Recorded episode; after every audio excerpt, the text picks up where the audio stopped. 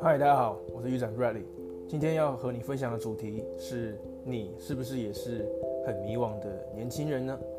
为什么今天要分享这个主题呢？因为我曾经也是这样的年轻人，所以我觉得我可以来跟你分享一下我的故事，我的心境，然后看看我是不是能给你一些启发或是提醒。不过呢，我要先跟你提醒一下，我现在也是还蛮年轻的，所以也不是说我现在就。呃，一点都不迷惘了，或是说我现在所有问题都解决了哦，并不是这样。但是相比我在这个大学时期的时候，呃，还有可能毕业的头几年的时间，我现在呃看看开了很多，也看清了很多东西。那我觉得以前的自己可能真的是烦恼太多了，担心太多，然后也太在意别人的眼光了。那我先自我介绍一下，呃，我是玉展 Bradley 嘛。那我毕业于成大成呃成功大学，然后工业设计学系，呃没有错，我的学历一点都不低。那你可能会问，我靠，那个学历高也会迷惘哦？呃，没错，当然也会。呃，迷惘这件事情不是不念书的人，不太会念书的人的专利嘛？那我甚至觉得，呃，书念得好反而是一种呃限制，一种枷锁。为什么？呃，因为我会觉得以前花了那么多的时间去念书，那么多的精力，这么多的努力，那如果我不务正业，好像蛮可惜的。但是，就是反而不能像那个一般没有读书的人，或是不太会读书的人这样，义无反顾就去出，就是去社会上闯荡这样子。OK，回到我大学的时期，我念的是工业设计系嘛。就是设计学系。那我记得一开始我大一的时候还非常的兴高采烈，我觉得我要开始展开一段全新的人生了，可以学习全新的领域的事情了，我很兴奋。嗯，这个设计啊，跟以前我念的书的科目又完全的不一样，我可以好像可以学到很多新的东西，我很兴奋。因为以前过去可能都学，比方说数学、国文，呃。呃，历史、地理啊，物理、化学这些东西，但这些东西完全跟设计不一样。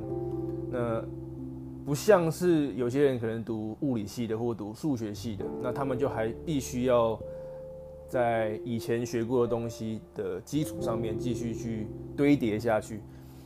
那我记得我还问过我们班上设计系的其他同学，说：“诶，为什么你要念设计系啊？哦，去了解一下别人的理由嘛。”然后他，我记得印象很深刻，他跟我说。因为我就可以不用再念书了，这样子。我那个时候听觉得，嗯，哎，好像是这样，哎，好像蛮爽的，哎。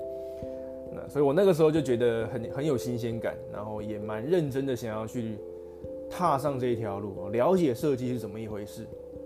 但是读书的过程，我发现好像，呃，没不像以前我们读书考试那么简单了。因为以前我们读书考试，呃，我们读书是为了考试。那那个目标很明确，就是要考高分，呃，以后考个好大学这样子。但是我现在在念设计的时候，我发突然发现，我不知道为什么要学这个，我不知道怎么念念这个东西，就是呃，我高中以前就完全没有碰过设计，我一点都不了解设计领域，后也没有接触过设计。像有些喜欢设计的人，可能从高中的时候就会开始看一些设计的书啊，或者是怎么样的。但是我我一直都不是这样子的。所以我觉得我一直都掌握不太到其中的要领，设计的精髓，因为我就不是从高中就立志要考设计系的嘛，我是刚好分数到了成成大，然后，呃，真的我高中以前就完全不知道工业设计系在干嘛的，那那个时候是因为，呃，可能刚好成大强在二类组嘛，理工系，然后我当时就拿着成大二类组的这个。科系的这个明细，然后拿去问我们班上第一名的同学，然后问他说：“呃，你觉得我应该填什么科系啊？你觉得我这个填的这个顺序是什么？你可以建议我一下。”然后看了一下，他说：“我印象很深刻，他指着工业设计系说，我爸觉得这个系不错，所以就是还不是他自己觉得哦，是他爸爸觉得这这个系不错。然后我我因为我那时候很笨嘛，什么都不懂，我就我就照照他的画作，我就把工设系、工业设计学系填在蛮前面的位置，因为那个时候真的一点概念都没有。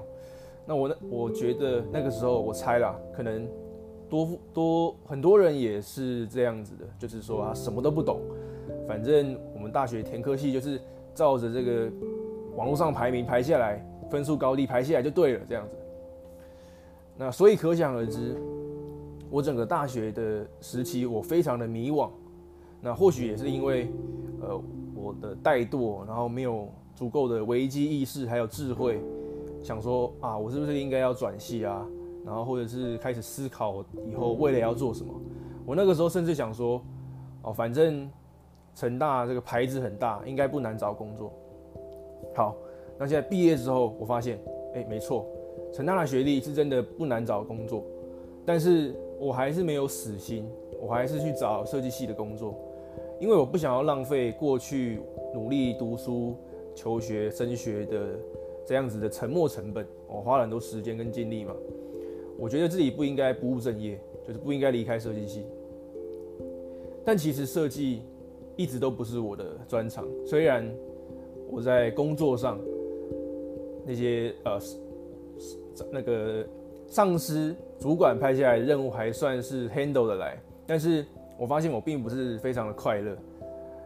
那我我个人认为，快乐很大的要素必须建立在你喜欢的领域，你在你喜欢的领域发挥你的所长，呃，那样子的适得其所，还有带来的成就感，是快乐非常重要的养分。这样子，那打转了几年，我直到后来某一刻，我才彻底的觉悟说。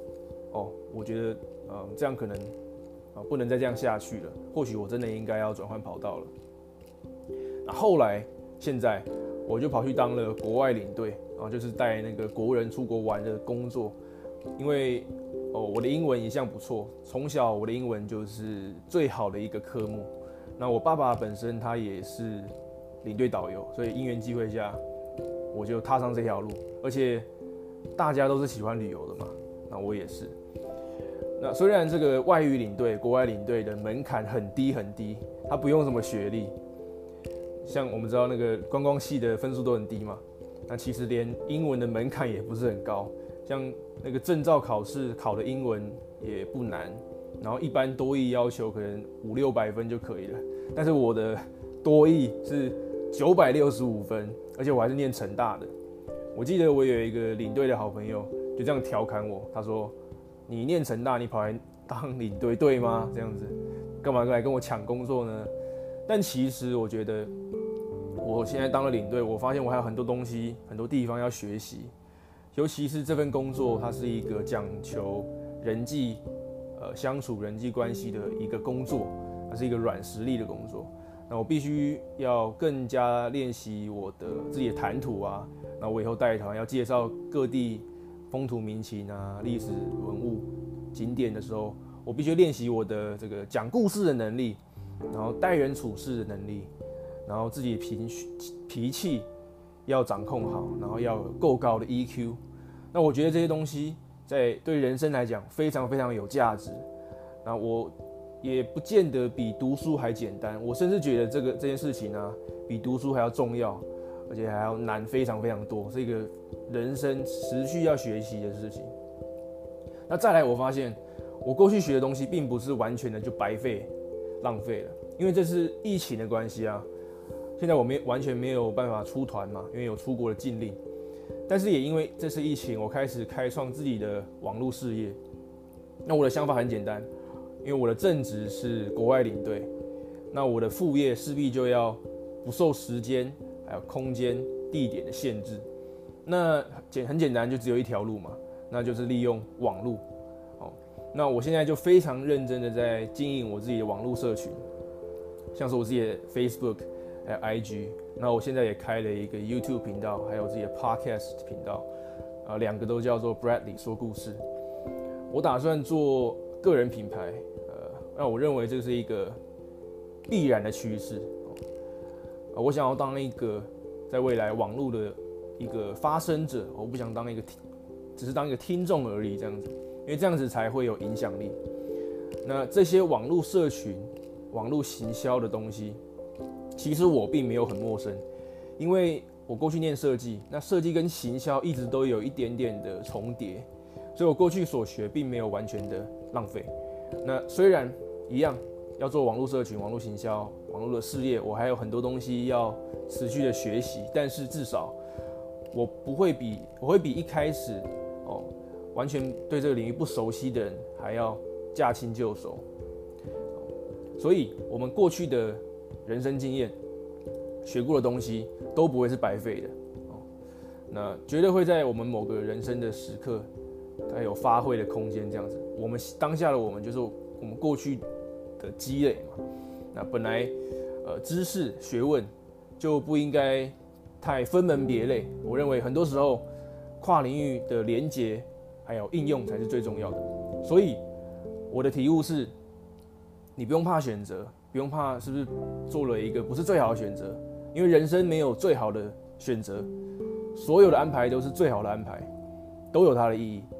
那我要建议你的就是，如果你还是呃很迷惘的年轻人，你很确定你现在要走的路并不是你想要的，那你就果断的转换吧。不过我要呃不过要注意的是，这条路真的是你打从心底。哦，不是你想要的，你才考虑要改变，而不是遇到一点挫折、低潮，你想要逃避。哦，这个是不一样的哦，因为挫折是一定会发生的。那就算是你喜欢的领域，也在所难免。OK，那以上就是我今天的分享，我希望有帮助到呃正在迷惘的你，啊，你就希望你可以勇敢的踏上你的梦想的旅程吧。OK。那感谢你今天的收看或收听。如果你喜欢我的内容的话，请你一定要、一定、一定要帮我在下面按赞或者订阅一下。那也欢迎你在下面留言，真的非常非常感谢你的收看。那我们就下一个影片见喽，拜拜。